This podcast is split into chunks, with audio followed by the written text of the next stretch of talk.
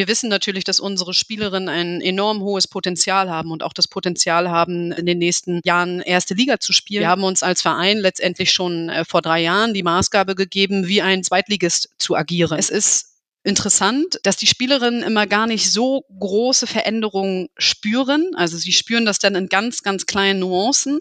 Aber wenn man selber weiß, was im Hintergrund alles passiert ist und was sich verändert hat, was für Strukturen angestoßen wurden, was vielleicht auch gerade für Prozesse am Laufen sind, dann ist es immer ganz interessant, wie wenig dann doch bei den Spielerinnen ankommt. Ich finde, so ein Verein wie der Hamburger SV gehört einfach in die Champions League. Die 45. Eine Halbzeit Fußball. Leute, ich sag's euch ganz ehrlich, wie es ist. Diese Liga macht mich völlig fertig. Also da sind Siege mit dabei und Niederlagen, von denen du dir echt denkst, what the hell, wie kommt denn das zustande? Also ja, ich bin super gespannt. Ihr könnt euch auf jeden Fall schon freuen auf diese Folge. Und damit begrüße ich euch erstmal ganz herzlich zu dieser Folge, die 45. Folge 77 haben wir mittlerweile schon zum achten Spieltag in der Bundesliga der Frauen. Ich bin Nina Potze, wie immer eure Hostin hier und sage erstmal schön, dass ihr hier mit dabei seid. Ähm, ja, auch äh, ganz, ganz lieben Dank für euer liebes Feedback zur letzten Folge. Das war auch ganz, ganz süß, was ihr mir da geschrieben habt ähm, mit Kerstin. Das Gespräch hat euch auch sehr gut gefallen. Ähm, und da bekommt ihr auch diese Woche wieder eins in dieser Folge. Ich weiß ehrlich gesagt noch gar nicht, ob diese Folge jetzt am Mittwoch oder am Dienstag erscheint. Ich nehme auf jeden Fall am Dienstag auf. Just so you know, wenn ich von heute oder morgen oder gestern spreche, wisst ihr Bescheid das ist ne, immer so eine Sache mit äh, Freigaben und so weiter, wieder die Termine passen und whatever. Aber genau, das Interview, das ich schon geführt habe, gestern, also am Montag sogar schon, ähm, das ist auch ein richtig, richtig spannendes, tatsächlich mal so richtig hinter den Kulissen. Und zwar also eben nicht auf dem Platz, sondern auch nicht mal daneben, sondern wirklich in den Büroräumen quasi neben den Plätzen. Ich habe gesprochen mit Katharina Schimpf, der äh, Koordinatorin Frauenfußball beim Hamburger SV. Da haben wir ja auch schon mehrmals hier in den Folgen gesagt, was die da abreißen in der zweiten Liga, gerade aufgestiegen. Völlig verrückt. Und dann sag ich mal, viel Spaß jetzt äh, mit dem Gespräch mit Katharina Schimpf. Hinter den Kulissen. Sie hat selbst jahrelang Fußball gespielt in der Regionalliga, in der zweiten Liga und auch schon Bundesliga. Das Ganze vor allem mit dem HSV, bei dem sie mittlerweile mit gerade einmal 33 Jahren Koordinatorin Frauenfußball ist. Da kann sie auch schon einige Erfolge aufweisen. Der HSV ist nicht nur aus der Regionalliga Nord aufgestiegen in die zweite Liga, nein, da spielen sie auch direkt schon wieder oben mit. Hallo Katharina Schimpf. Moin aus Hamburg. Hallo. Hi. Äh, wir starten wie immer mit der Schnellfragerunde und da starte ich mal rein mit der ersten Frage. An welches Spiel, bei dem du dabei gewesen bist, erinnerst du dich am liebsten? Äh, am liebsten an das Aufstiegsspiel, Rückspiel gegen Viktoria Berlin, ähm, wo wir dann den Aufstieg tatsächlich endgültig geschafft haben in die zweite Bundesliga. Fußball lieber im Stadion oder mit Freundinnen und Familien auf der Couch oder im Garten? Im Stadion. Hattest du ein fußballerisches Vorbild? Ja, Michael Ballack. Uh, nicht schlecht. Bei Auswärtsfahrten lieber Bus oder Bahn? Ah, lieber Bahn. Macht er ja jetzt dann wahrscheinlich auch mit den längeren Strecken? Genau, ab und an sind wir dabei. Ähm, ist einfach um einiges äh, ja gemütlicher und kompatibler. Man kann äh, sich einfach noch mal ein bisschen hin und her bewegen und auch viele Gespräche führen. Das ist wirklich äh, eine angenehme Atmosphäre, muss man sagen. Mhm. Ich persönlich habe auch dem Flixbus mittlerweile schon längst abgeschworen. Wie, ähm, also normalerweise kommt dann als fünftes äh, bei Spielerinnen die Frage, wie sie sich selber auf dem Platz beschreiben würden, da du ja nun eher in einer ja, äh, Funktion, äh, Funktionsrolle, sage ich mal, bist. Äh, die Frage, wie beschreibst du dich da in deiner Arbeit als Koordinatorin? Des Frauenfußballs? Oh, ich würde mich, äh, oder ich glaube, man beschreibt mich, glaube ich, als sehr perfektionistisch, äh, sehr akribisch und ähm, ja, mit Sicherheit auch äh, mit ein bisschen äh, zu viel Power drin, aber ich sag mir halt lieber lieber 120 Prozent und ein paar Prozent Verluste dann nachher in der Qualität als ähm, ja nicht maßgeblich gut zu sein äh, und dementsprechend glaube ich bin ich da sehr perfektionistisch unterwegs. Ja, nicht schlecht. Ähm, ja, ich find's richtig, richtig klasse, mit dir sprechen zu können, denn der HSV, der beeindruckt mich wirklich sehr. Ähm, wir haben ja jetzt gerade leider einen ungünstigen Zeitpunkt erwischt. Ähm, ihr habt gerade das zweite Spiel in Folge verloren, ähm, gegen Bayerns zweites Team jetzt eben. Das ist aber insgesamt erst die dritte Niederlage in der Saison und ihr steht ja immer noch auf Platz zwei der Liga, nachdem ihr gerade erst aufgestiegen seid. Wie habt ihr das denn gemacht?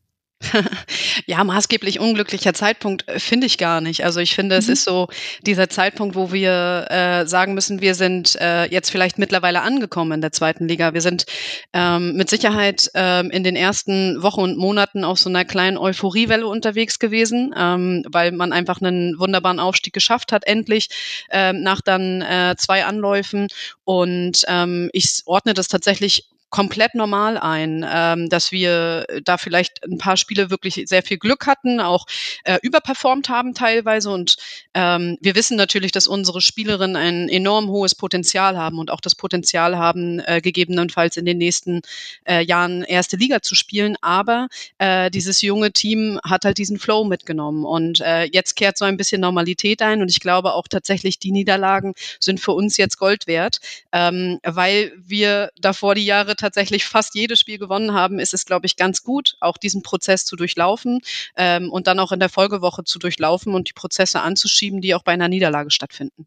Ja, das ist ja dann auch immer sehr viel so mit mentaler Arbeit verbunden. Also mhm. A, halt Niederlagen verarbeiten, aber B, eben auch dieses Ding, ähm, dass man eben die ganze Zeit gewinnt und mhm. dann mal verliert. Habt ihr da auch ähm, so Unterstützung für die Spielerinnen? Genau, wir haben auch äh, Sportpsychologen in unserem Team, ähm, aber natürlich auch äh, das Trainerteam entsprechend so aufgestellt. Wir haben mit Bilal Avrane einen äh, Pädagogen mit hinzugenommen und auch mit Marc äh, Kassler, äh, unserem Torwarttrainer, der parallel auch als äh, Pädagoge unterwegs ist, ähm, wo das gesund äh, sozusagen wachsen kann und aber auch die äh, Kollegen sehr, sehr gut einordnen können mit den jungen Spielerinnen, aber auch mit den erfahreneren Spielerinnen, ähm, ja, wie man die Prozesse dann durchläuft und auch solche Niederlagen dann gut wegpackt und zu seiner eigenen Stärke macht.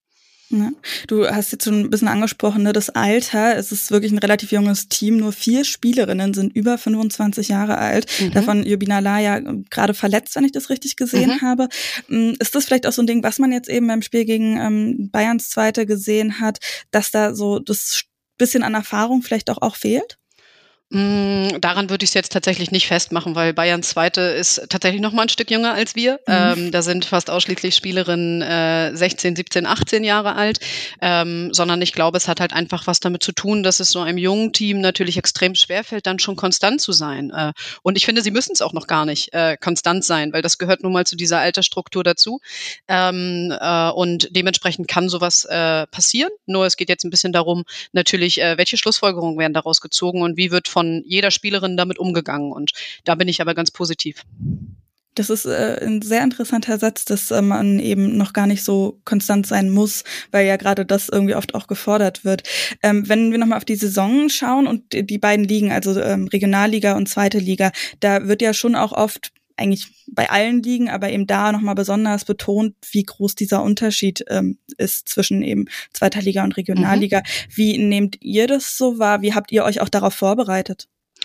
Ähm, ja, das würde ich auf jeden Fall auch so wahrnehmen. Ähm, ich bin tatsächlich auch schon mal mit dem Bramfelder SV in die zweite Bundesliga aufgestiegen. Mhm. Ähm, ein Verein, der deutlich ja, geringere Strukturen hat als äh, der aktuelle Verein mit dem Hamburger Sportverein. Ähm, und diese Erfahrung haben wir ehrlicherweise auch mitgenommen. Also tatsächlich auch meine persönliche Erfahrung, die ich dort gemacht habe, ähm, weil wir einfach von vornherein uns darauf vorbereitet haben, dass wir ein zweite Bundesliga-Team sein möchten in den nächsten Jahren und schon ähm, ja seit drei Jahren sozusagen unsere Spielerinnen darauf vorbereitet haben, indem wir dann in den athletischen Aspekten sehr viel äh, investiert haben, sowohl in die Struktur ähm, als auch in die individuelle individuelle Ausrichtung bei jeder einzelnen Spielerin und ähm, auch in, in der individuellen Entwicklung auf dem Platz, also im Fußballerischen, sind wir schon sehr, sehr individuell vorgegangen. Und wir haben uns als Verein letztendlich schon äh, vor drei Jahren die Maßgabe gegeben, wie ein Zweitligist zu agieren und das sowohl strukturell als auch ähm, in der Trainingsarbeit an sich. Ähm, und gleiches tun wir jetzt in dieser Liga, dass wir uns da tatsächlich maßgeblich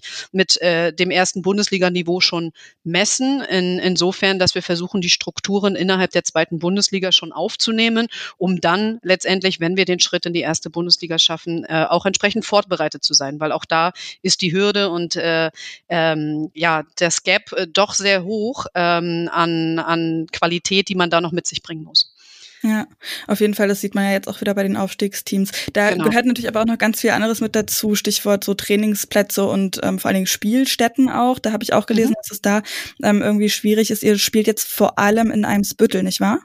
Mm, es ist so eine Mischung. Wir haben mhm. unsere Hauptspielstätte aktuell in Norderstedt auf unserer äh, Trainingsanlage, ähm, die natürlich nicht optimal ist ähm, für den HSV in der zweiten Bundesliga. Ich glaube, es wäre in Ordnung ähm, für einige kleinere Vereine, so wie Henstedt Ulzburg zum Beispiel, hat auch in der Vergangenheit ähm, auf einer ähnlichen Sportanlage gespielt und das war, das war völlig in Ordnung, weil das Zuschaueraufkommen ähm, äh, dafür, dafür ausreichend war und gut war und eine gute Atmosphäre aufkam.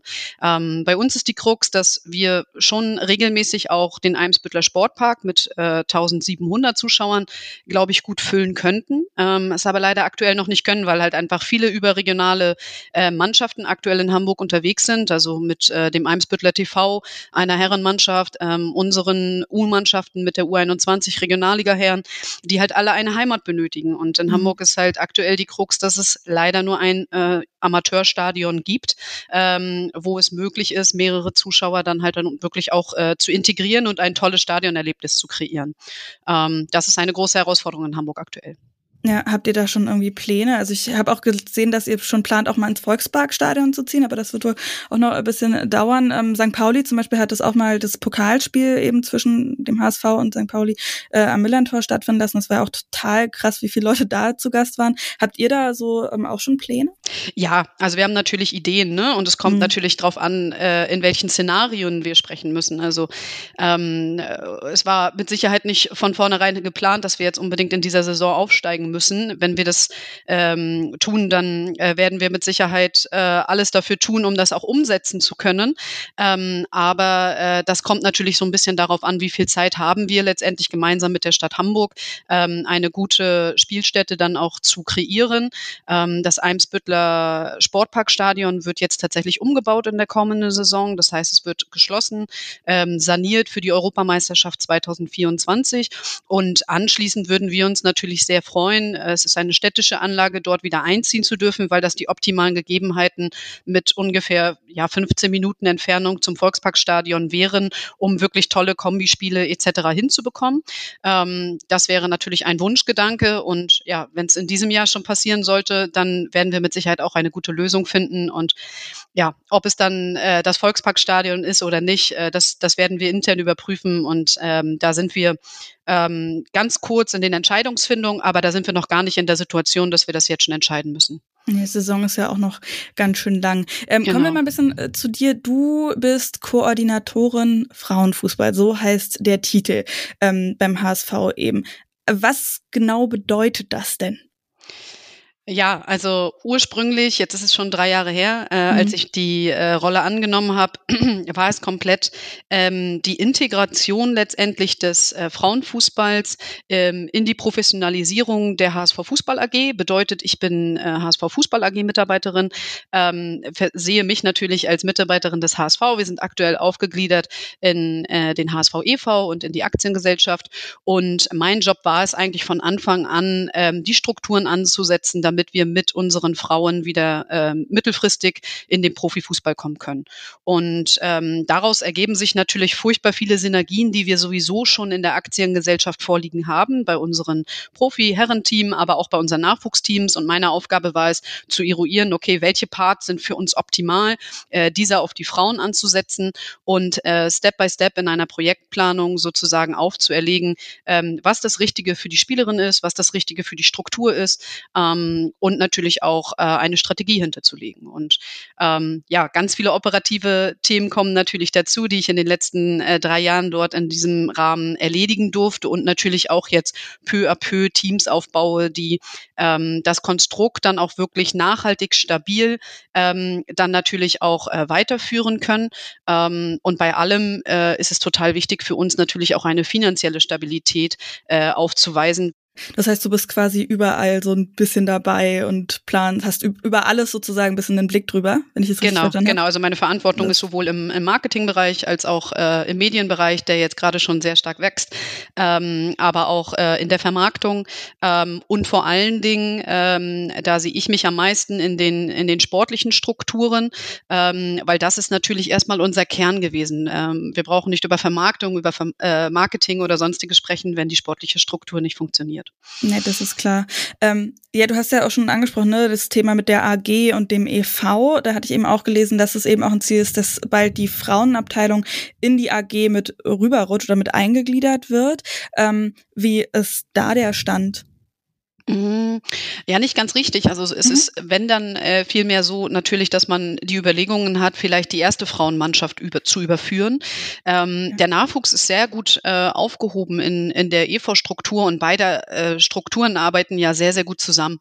Ähm, es, man muss sich nur manchmal nachher die Frage stellen, okay, was ist für äh, die erste Mannschaft äh, nachher die beste Struktur? Da haben wir noch gar keine endgültige Antwort. Auch das ist etwas, was wir uns mit Sicherheit mit der Entscheidung äh, erste Frauenfußball-Bundesliga äh, nochmal vornehmen müssen und die Entscheidung treffen müssen. Und äh, ja, da geht es um Unterschiedliches. Da geht es um ähm, finanzielle Strukturen, da geht es um Zuschüsse vom DFB, ähm, da geht es ähm, mit Sicherheit auch äh, um äh, die Spielstätte, äh, wo entschieden werden muss, wem gehört diese Spielstätte jetzt letztendlich und was macht am meisten Sinn, ähm, wo die erste Frauen dann aufgehangen ist.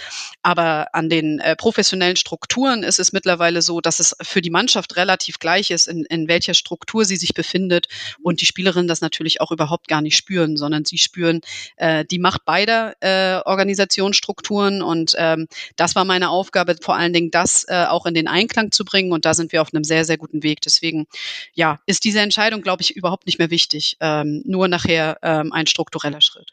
Ja, okay, äh, super spannend, aber ich habe ja auch schon gesagt, ich freue mich total, dass ich mit dir sprechen kann. A, weil der HSV eben so beeindruckend in die zweite Liga gestartet ist und B, aber auch eben wegen deiner Rolle abseits des Platzes. Du eben nicht als Spielerin, sondern als eine Person eben, die sehr viel an den Strukturen arbeitet und wie du gesagt hast, da eben auch 120 Prozent gibt. Ähm, und ich spreche relativ oft mit Spielerinnen, die dann sagen, wenn ich sie auf Veränderungen ähm, anspreche und ja, wie die Entwicklung so ist, die sagen dann ganz oft, ähm, ja, das sind vor allen Dingen Trainingszeiten, die besser liegen, die auch mehr werden, ähm, Physios, die zur Verfügung stehen, Krafträume und so weiter.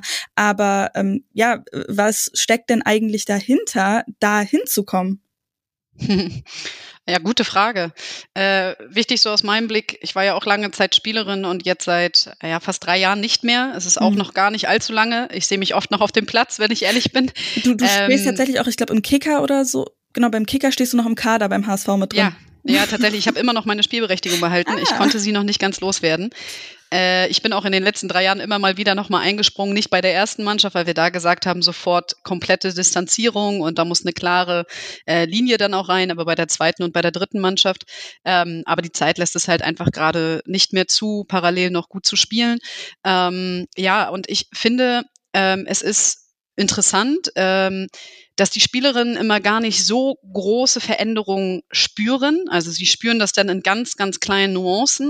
Mhm. Aber wenn man selber weiß, was im Hintergrund alles passiert ist und äh, was sich verändert hat, was für Strukturen angestoßen wurden, was vielleicht auch gerade für Prozesse am Laufen sind, ähm, dann ist es immer ganz interessant, wie wenig dann doch bei den Spielerinnen ankommt und wie wenig sie dann vielleicht auch wahrnehmen, wertschätzen. Ähm, und tatsächlich war das von Anfang an einer meiner ähm, ja, Kerninstinkte, dass ich gesagt habe, okay, ich möchte irgendwie, dass die Spielerinnen mehr schätzen und auch dauerhaft schätzen lernen, was sie für Strukturen und was sie für Möglichkeiten erhalten. Ähm, und äh, deswegen versuche ich, sie ganz, ganz viel mitzunehmen bei uns ähm, und ihnen auch ganz viel davon zu berichten, was wir für neue Projekte anstoßen, was wir ähm, vielleicht auch im Hintergrund für Strukturen für sie an ähm, kurbeln, ähm, weil manchmal ist es ja auch einfach nur, wir erneuern unsere Social Media Guideline und ähm, sorgen für noch mehr Sichtbarkeit, die sie vielleicht gar nicht im, im ersten Moment mitbekommen. Ähm, oder wir nehmen Twitch auf oder wir nehmen, ähm, ne, wenn man mal rein in den Medienbereich geht und mhm. ähm, ja, es ist, äh, glaube ich, ein riesengroßes Spielfeld. Ähm, ich habe immer noch ein ganz großes weißes Blatt Papier von äh, Themen, die umgesetzt werden können. Und wir haben äh, vor kurzem erst mit ein paar Kollegen gesprochen. Fußball ist halt so verrückt. Es gibt halt kein Ende. Also mhm. wir finden alles ist endlich äh, an Themen, die man bearbeiten kann, weil man halt in jede kleinste Siffikus-Arbeit rein kann, in, in jeglichen Bereich. Ne? Also ist es Vermarktung, ist es Marketing, auch im sportlichen Bereich.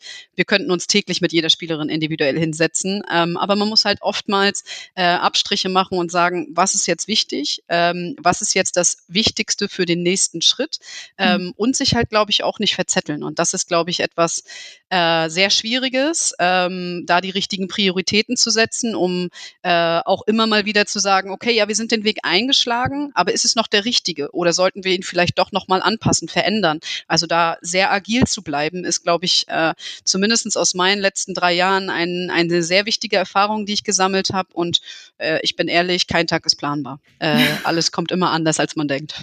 Aber ihr setzt euch, das heißt, ihr setzt euch dann auch äh, häufiger mal zusammen und guckt eben, so sind wir noch auf dem richtigen Weg und so? Korrekt, genau. Ja. Aber das mittlerweile schon in jedem einzelnen Bereich. Also mhm. bedeutet dann äh, im Marketing-Team komplett äh, natürlich im Medienbereich, im Vermarktungsbereich. Das ist jetzt schon äh, in den drei Jahren so gewachsen, dass da kleine Teams entstanden sind, wo wir aber auch immer mal wieder ähm, aus anderen Teams Personen hinzuholen, einfach mit einem äh, neutralen, objektiven Blick, weil man nicht jeden Tag in derselben Suppe kocht.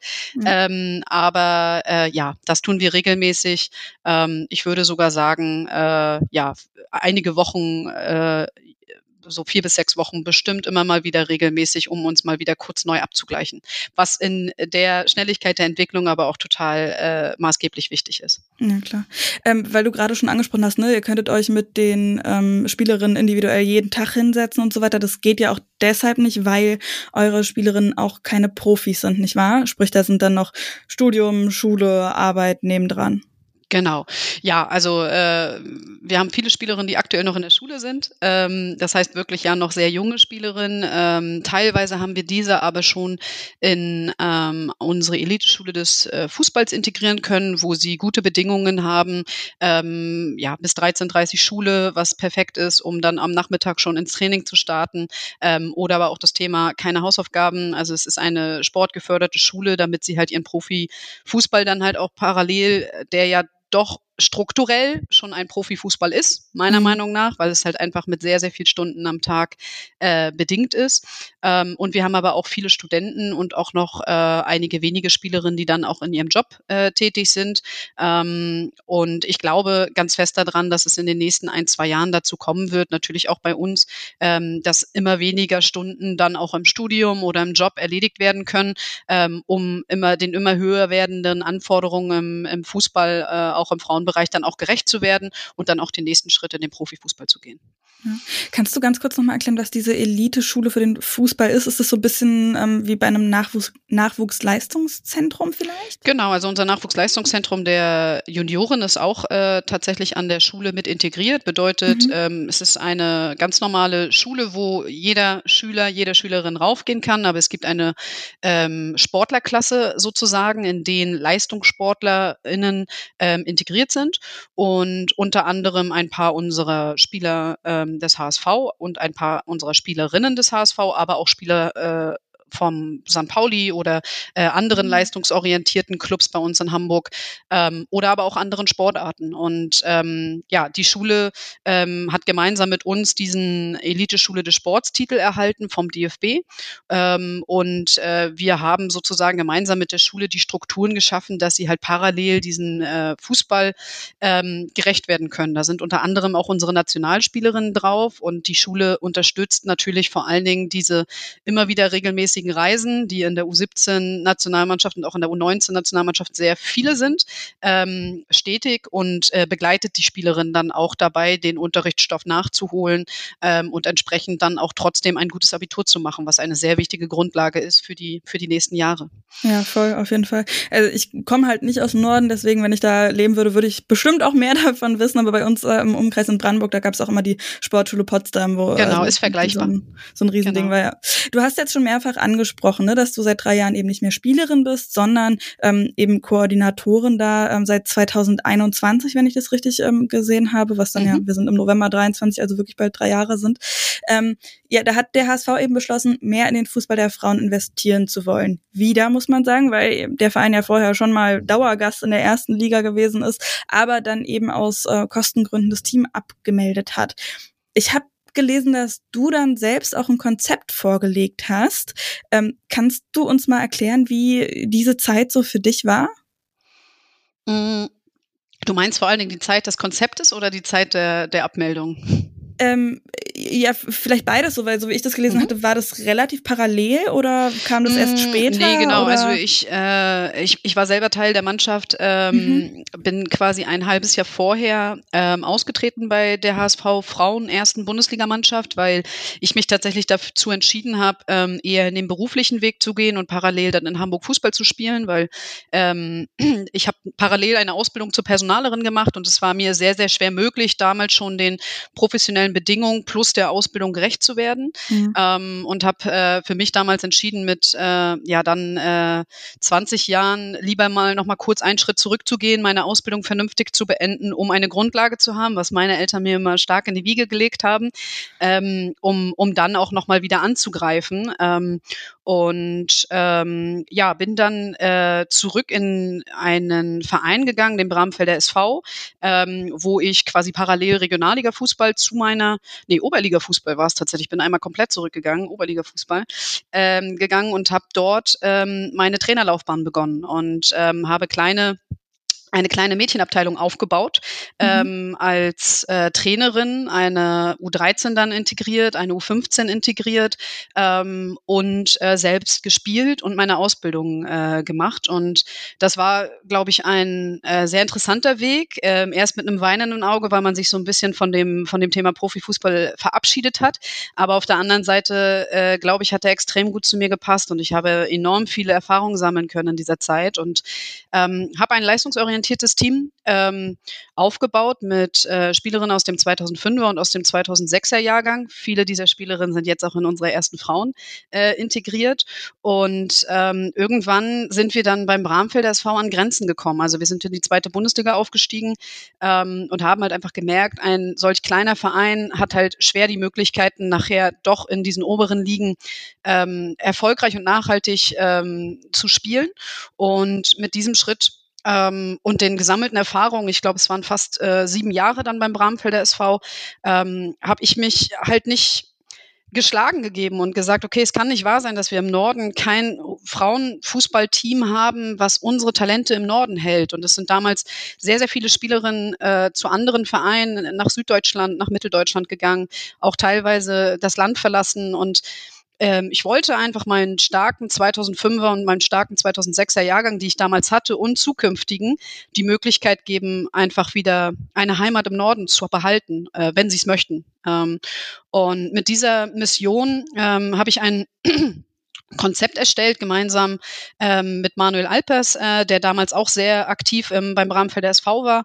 Und ähm, wir haben all unsere Erfahrungen, die wir beim Bramfelder SV gemacht haben und meine damaligen äh, aus der HSV äh, Profifußballzeit zusammengepackt und letztendlich ja erste Strukturen geschaffen, erste Strategien äh, entwickelt, ähm, erstmal mit Kleinigkeiten begonnen. Wie können wir es schaffen, den äh, Hamburger Sportverein wieder auf die Ebene zu bringen, wo er hingehört? Und ähm, haben das Konzept auch vorgelegt beim Verein vor um, 2018 ähm, und ähm, haben dann ja den Zuschlag bekommen, sind äh, gewechselt zum Verein, ich als Spielerin ähm, und als Trainerin der U15 ähm, mit meinem Jahrgang.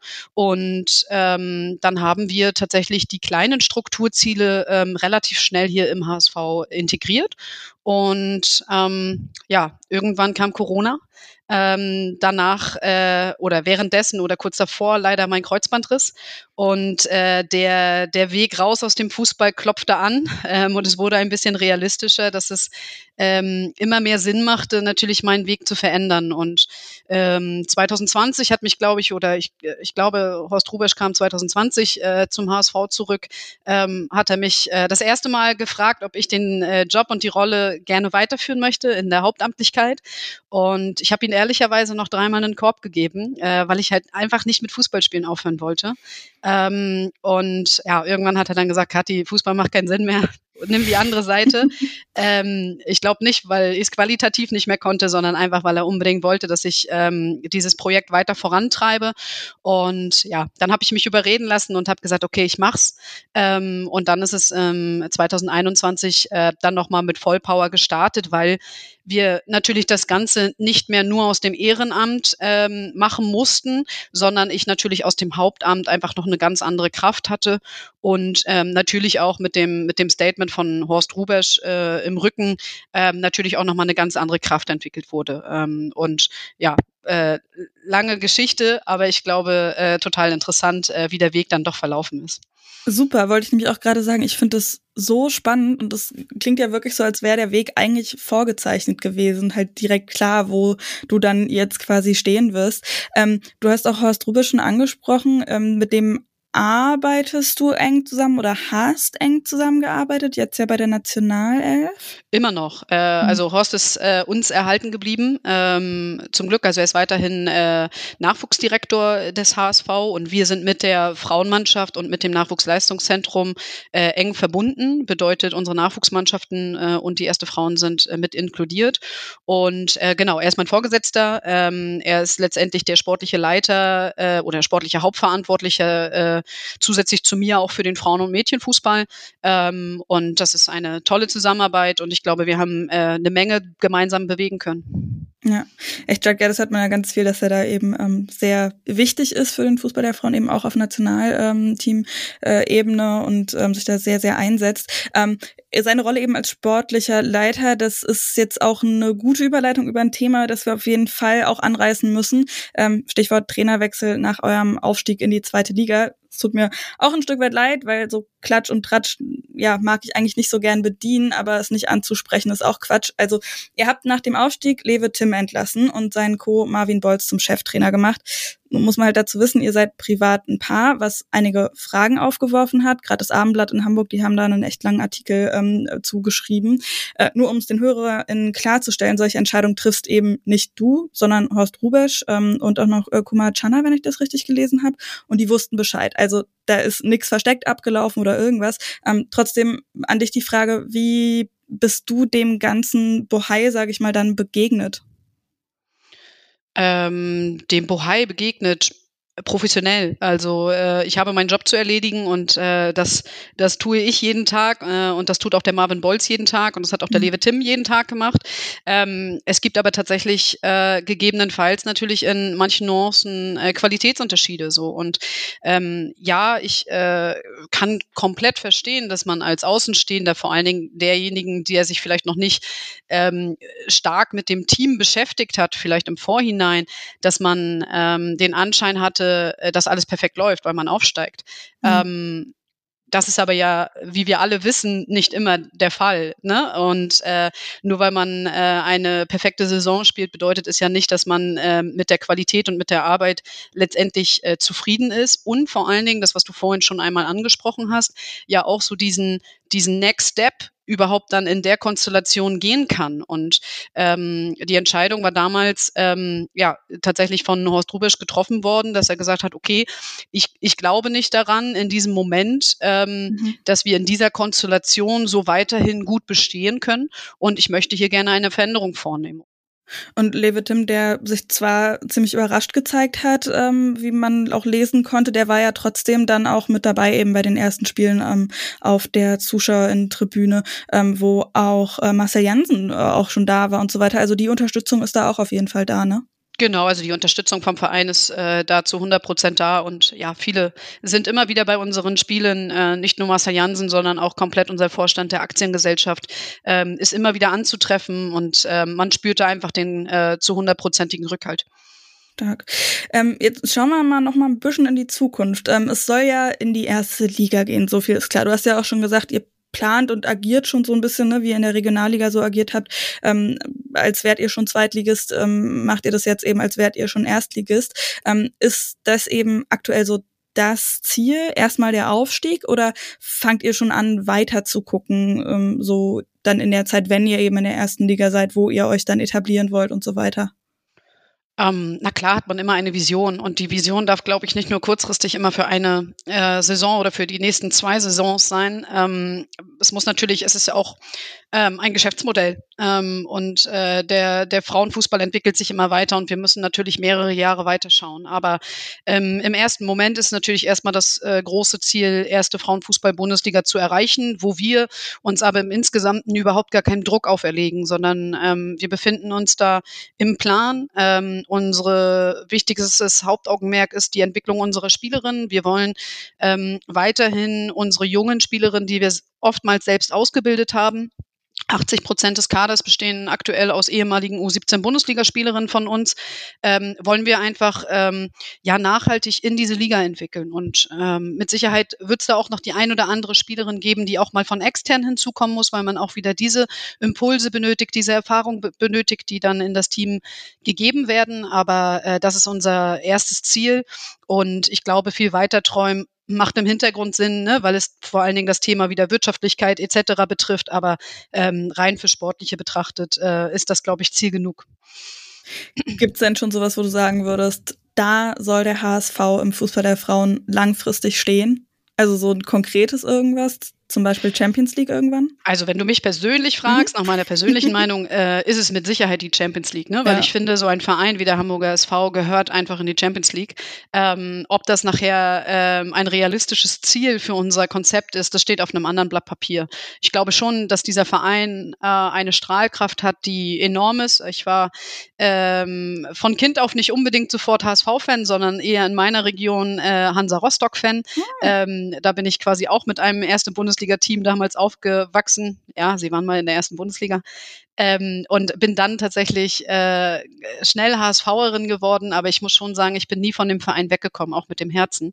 Und ich glaube, das liegt halt an dieser Kraft, die äh, der Verein hat. Und ähm, ich glaube, dessen werden wir auch immer wieder uns bewusst, wenn wir die Zuschauerinnen sehen, die unsere Spiele begleiten, wenn wir jetzt auswärts unterwegs sind und äh, viele äh, Zuschauer Rinnen auch äh, da aus anderen Regionen kommen, um uns in Bayern zu unterstützen oder sonstiges. Also es ist eine, eine, ein ganz toller Verein und ich bin mir sicher, dass wenn alles gut läuft und alles nachhaltig gut aufgestellt wird und der Frauenfußball sich entsprechend so weiterentwickeln kann, dass der HSV auch die Chance hat, ähm, irgendwann mal wieder europäisch unterwegs zu sein äh, im Frauenfußball und vielleicht auch im Männerfußball.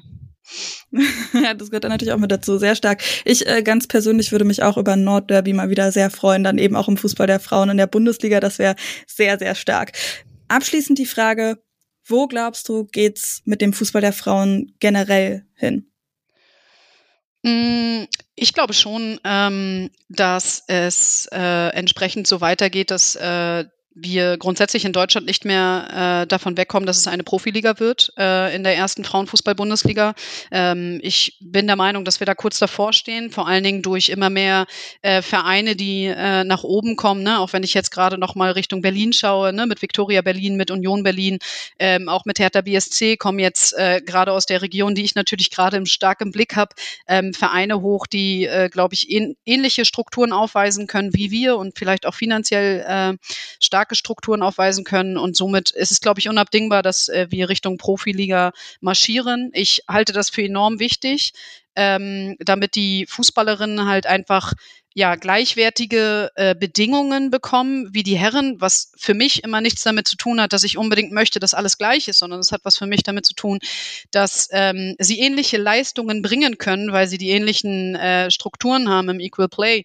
Ähm, und ähm, davon bin ich überzeugt, dass das relativ schnell seinen Weg gehen wird. Und ähm, dann glaube ich auch ganz fest, dass äh, ja andere Länder haben es uns schon vorgemacht, dass die äh, Zuschauerzahlen, glaube ich, stark steigen können, äh, dass das auch in Deutschland möglich ist, ähm, weil der Fußball einfach immer attraktiver wird und ähm, auch, glaube ich, alles drumherum am Fußball einfach sehr nahbar ist, sehr familiär ist, sehr, äh, sehr interessant ist. Und ähm, ich bin fest davon überzeugt, dass wir in, in einigen Jahren, ähm, glaube ich, eine ganz tolle Ebene im Frauenfußball haben werden, ähm, trotzdem immer noch nicht vergleichbar mit dem Herrenfußball ist. Und ich finde, das muss es auch gar nicht, sondern ich finde genau das von mir eben angesprochen ist, das Wichtige. Ähm, und äh, man muss es nicht unbedingt vergleichen können. Das ist völlig in Ordnung. Da gibt es Generationen Vorsprünge. Das stimmt auf jeden Fall. Das ist auch mal so ein Ding. Muss ja alles gar nicht immer vergleichbar sein, weil eben die Voraussetzungen andere sind ähm, und so weiter. Also ja. Katharina, ganz, ganz lieben Dank für deine Zeit und für die wirklich sehr spannenden Einblicke. Ähm, mir hat sehr viel Spaß gemacht. Äh, danke, dass du dir die Zeit genommen hast. Mir auch. Vielen lieben Dank.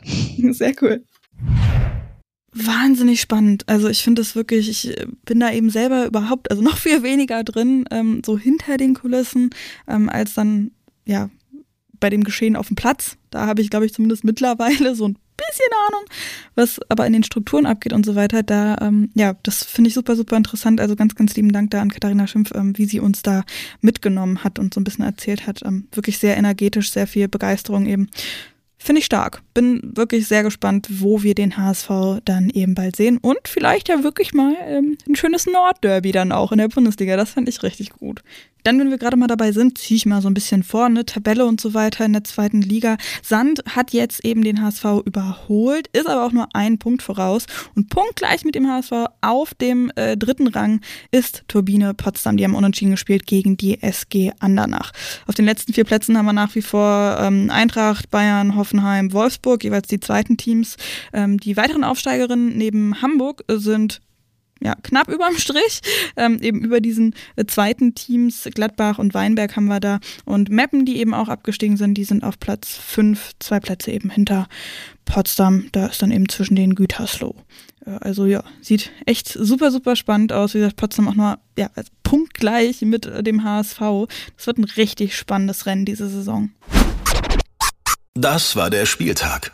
Jo, der achte Spieltag und das halte ich mal ein bisschen kürzer, weil eben das Interview so relativ lang ist.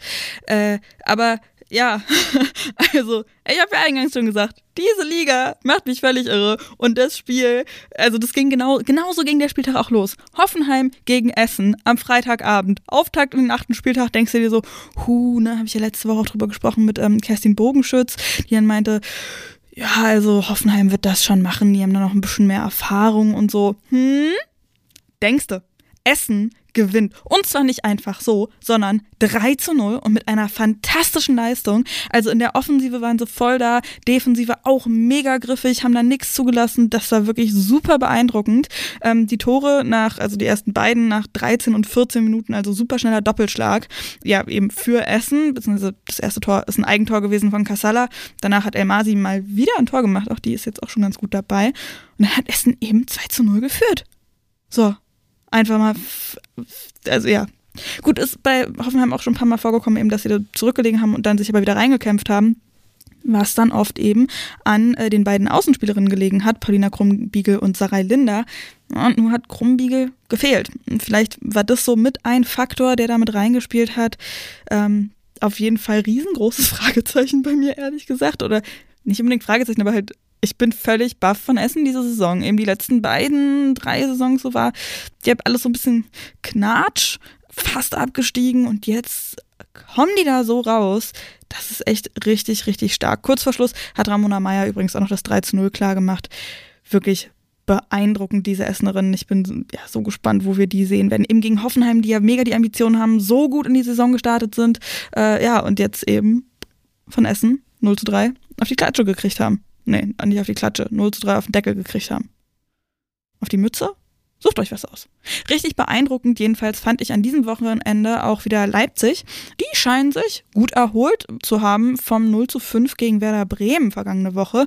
Gegen Leverkusen ist es am Samstagnachmittag gegangen. 1 zu 1 ist ausgegangen und Leipzig hat teilweise wirklich das Spiel dominiert. Gegen Leverkusenerinnen, die ja eben eigentlich auch sehr ambitioniert sind in der Liga und auch so die Top vier bis drei Plätze anpeilen. Ähm, so ein bisschen eben wie Hoffenheim. Und da hat Leipzig den mal so richtig gut Paroli geboten, beziehungsweise halt nicht nur Paroli geboten, sondern das Spiel gemacht. Es hat eine Weile keine Tore gegeben, dann hat aber Leipzig ähm, eine ganze Weile auch geführt durch ein Tor von Vanessa Fudalla. Äh, Leverkusen hat dann kurz vor Schluss noch den Ausgleich gemacht, also halt wirklich ne, kurz vor Schluss ein richtig schönes Tor, aber von Verena wieder. Also so richtig verdient ist das aber auch nicht gewesen. Ähm, bin ich, also ja, ich weiß es nicht. Äh, ist natürlich dann auch wieder, ne, die Mentalität musst du auch haben, so am Ende dann nochmal den Punkt zu holen, pipapo, bla bla bla. Aber für Leipzig würde ich mal sagen, sind es definitiv zwei verlorene Punkte, obwohl man, ich glaube, wenn man reingeht, ähm, ins Spiel gegen Leverkusen sagt man einen Punkt, nehmen wir mit. Das ist auf jeden Fall richtig bitter eben, dass sie ähm, dieses 1 zu 0 dann nicht über die Zeit gebracht haben bitter ist es auch für Freiburg gelaufen. Die haben 3 zu 3 am Montagabend gegen Köln ähm, gespielt und das ist wirklich, also ich sag, ja, diese Liga. Essen gewinnt 3-0 gegen Hoffenheim, Leipzig dominiert Leverkusen, Freiburg führt 2-0 gegen Köln und muss dann noch um einen Punkt kämpfen? So, was ist denn da los? Also, ich werde auch aus Freiburg einfach echt nicht schlau. Wie gesagt, die führen 2-0, echt eine Weile durch Marie Müllers Elfmeter. Das war ein Handelfmeter, den sie verwandelt hat, dann Hasrit Kajekci.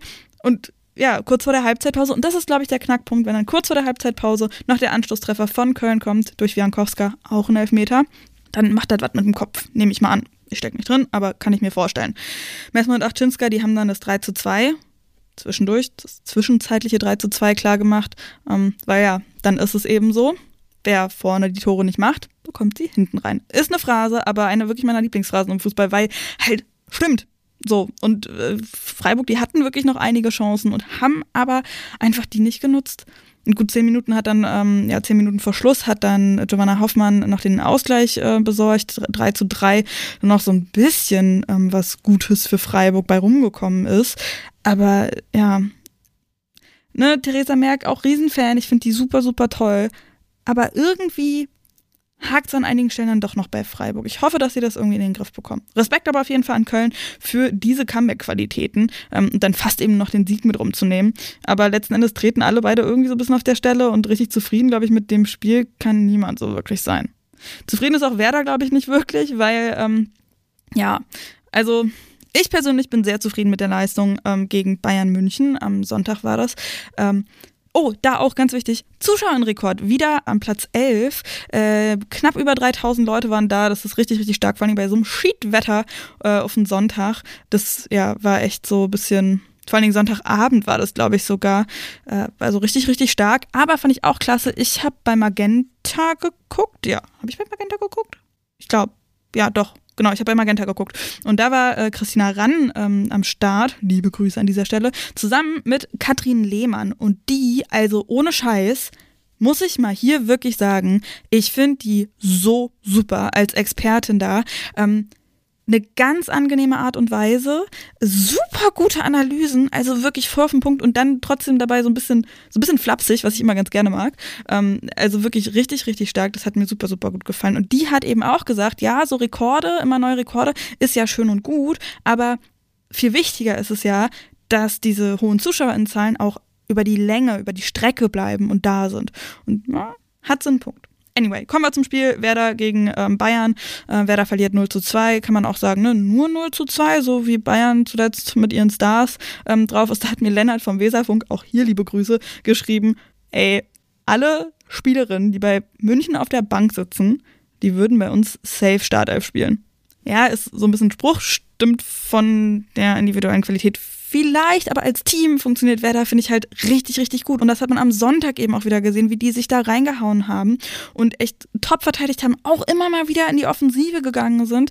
Haben natürlich sehr viel so in die Zweikämpfe gezogen, ist auch ein bisschen nicklig geworden, ähm, nicht ganz so schön, aber ähm, ja, Bayern dominiert natürlich trotzdem, muss man so sagen. Wobei ich auch ehrlich sagen muss, diese zwei Gegentore oder diese zwei Tore für Bayern eben, die waren halt auch mit bisschen Glück für Bayern und mit ziemlich viel Pech und Dämlichkeit, ehrlich gesagt, für Werder, weil das 0 zu 1 zum Beispiel, sorry, aber das darf nicht zählen. Ich glaube, Vigos dort hier war das, die da Livia Peng im Tor mega behindert hat ähm, und so weggeschoben hat.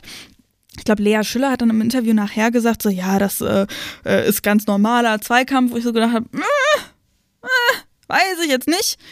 Schreibt mir, ihr mir da auf jeden Fall mal super gerne. Vielleicht ist es auch meine Bremenbrille, die dann durchkommt. Aber schreibt ihr mir auf jeden Fall sehr, sehr gerne, was ihr davon haltet. Ähm, äh, dieses 1 zu 0 eben für Bayern gegen Werder, ähm, wo Vigos dort hier äh, Livia Peng da behindert.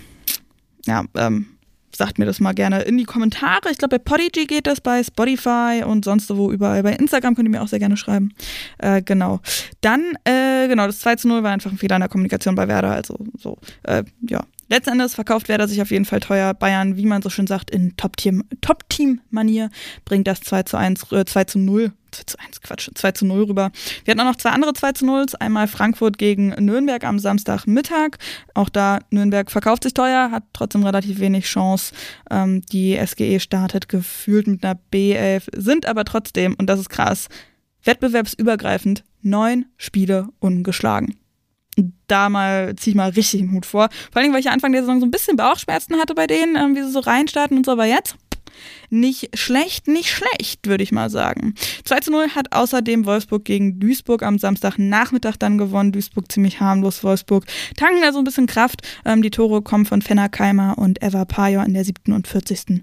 Minute. Und dann schauen wir nochmal auf die Tabelle. Bayern, die waren zwischendurch äh, vom Thron verstoßen worden, sozusagen auf dem ersten Platz, weil Wolfsburg eben am Samstag schon gespielt hatte und Bayern erst am Sonntag dann. Aber die führen an der Tabellenspitze mit einem Punkt Vorsprung vor Wolfsburg. Die haben jetzt schon, und das ist halt ein bisschen schade, dass da so ein Bruch dazwischen ist, ähm, fünf Punkte Vorsprung hat Wolfsburg jetzt schon vor Hoffenheim. Und das ist halt, ja, ähm, mega, mega schade, finde ich, für die Liga. Aber was danach kommt, das ist krass. Vier Teams mit fast der gleichen Punktzahl. Also drei Teams mit genau der gleichen und Leverkusen hängt so ein bisschen hinterher mit nur einem Punkt äh, Rückstand. Und das ist eben Hoffenheim, Essen und Eintracht Frankfurt mit 14 Punkten. Also Essen hätte ich da jetzt ehrlich gesagt nicht gesehen, aber mega stark, finde ich richtig, richtig super. Dann haben wir wieder so einen kleinen Bruch. Werder ähm, drei Punkte hinter Leverkusen mit zehn Punkten, Köln Punkt gleich. Freiburg hat ein Punkt Rückstand und dann wieder ein bisschen größerer Bruch, vier Punkte. Freiburg vor Leipzig und die sind zwei Punkte vor Nürnberg und ganz, ganz unten ähm, am Schluss Duisburg mit gerade mal zwei Punkten. Nach dem Spiel ist vor dem Spiel. Was erwartet uns nächste Woche? Ja, jetzt unter der Woche haben wir erstmal Champions League. Eintracht Frankfurt gegen Barcelona zu Hause im Waldstadion. Am Mittwoch ist das. Also, boah, an alle, die da sind, ganz, ganz viel Spaß. Ich schaff's leider nicht, ähm, aber das wird wirklich fantastisch. Am, die Bayern spielen am Donnerstag in Paris gegen PSG. Ähm, ja, Bayern hatte äh, im ersten Spiel letzte Woche gegen Rom 2 zu 0 geführt und dann noch das 2 zu 2 kassiert. Da habe ich gar nicht drüber gesprochen, weil die Folge einen Tag vorher rausgekommen ist. Ähm, Donnerstag haben wir auch Chelsea gegen Paris FC die ja Wolfsburg rausgehauen haben. Also das dürfte, glaube ich, alles ziemlich spannend werden. Und dann am Wochenende haben wir das DFB-Pokal-Achtelfinale. Ich persönlich freue mich da richtig, richtig dolle drauf, weil ich da so ein bisschen mit drin bin mit Viktoria Berlin, die gegen Karl Zeiss Jena spielen, zweite Bundesliga. Im Mittelfeld sind die da gerade. Das könnte echt was werden und ich freue mich richtig, weil wir werden da das Stadion in Lichterfelde richtig, richtig gut voll machen. Also alle BerlinerInnen da draußen, die hier zuhören, ähm, kommt rum, das wird mega, mega gut. Den Auftakt macht aber in diese Runde eben ins Achtelfinale am Freitag äh, Wolfsburg, die Bremen empfangen. Ja, ähm, ich hatte, glaube ich, Anfang, also gerade als es ausgelost worden ist, habe ich ja gesagt, so, oha, das wird eine deutliche Geschichte. Aber Wolfsburg, ja, so ein bisschen ähm, schlitterig, sage ich mal, unterwegs. Gut, die haben jetzt 2 zu 0 gewonnen. Ähm, Werder 0 zu 2 verloren gegen, ähm, gegen Bayern, aber die spielen eben auch ziemlich gut.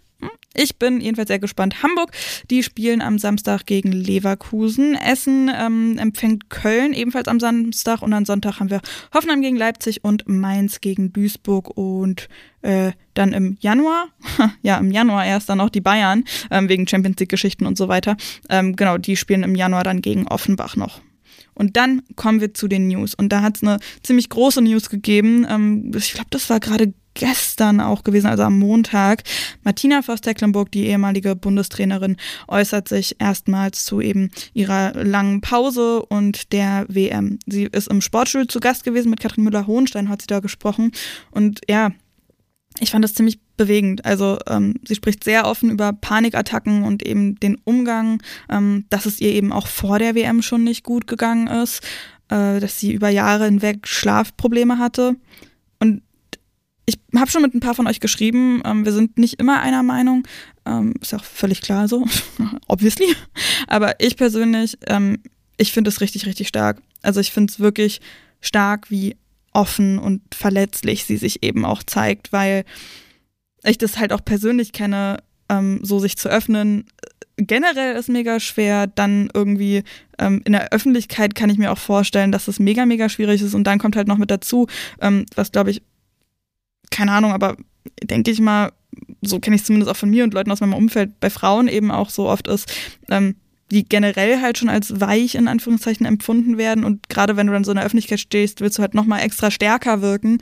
Und ja, sich öffnen zählt halt nicht bei allen Leuten dann dazu, aber ich finde es eben mega, mega stark. Das zeigt aber eben auch, wie viel wir im Umgang miteinander noch lernen müssen und wie wichtig es eben ist, offen miteinander zu sprechen und nicht direkt irgendwie Sachen zu unterstellen und mit dem Finger auf Leute zu zeigen.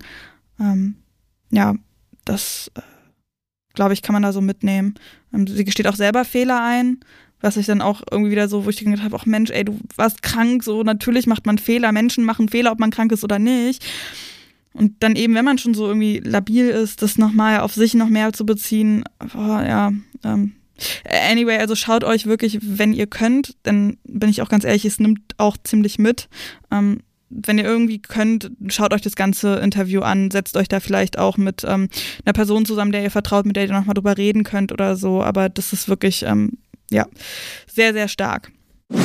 Inka Grings ist nicht mehr Trainerin der Schweiz. Erst im Januar hat sie als Trainerin der Schweizer Nazi eben ähm, angefangen. Keine gute Bilanz, die da zu Buche steht. 14 Spiele und nur ein Sieg. Jetzt ist natürlich die Frage, ne, mit Martina Verstecklenburg da raus, Interimstrainer Horst Rubisch ja nur, ist Inka Grings dann bald beim DFB? Ich weiß es ehrlich gesagt nicht. Bei so einer Bilanz, ob das so gut wäre, puh. Ähm, ja, Thomas hatte mir da hier ähm, bei Instagram auch schon geschrieben, die 45 podcast könnt ihr mir da sehr gerne schreiben. Thomas, der ist Schweizer und der hat eben auch gesagt, naja, es ist schon manchmal noch anders, auch wie man miteinander umgeht, ob deutsch oder schweizerisch oder so. Vielleicht spielt es mit rein und sie würde deshalb irgendwie beim DFB besser punkten. Weiß ich jetzt nicht. Äh, sagt ihr mir da wirklich auch gerne mal, was ihr davon haltet.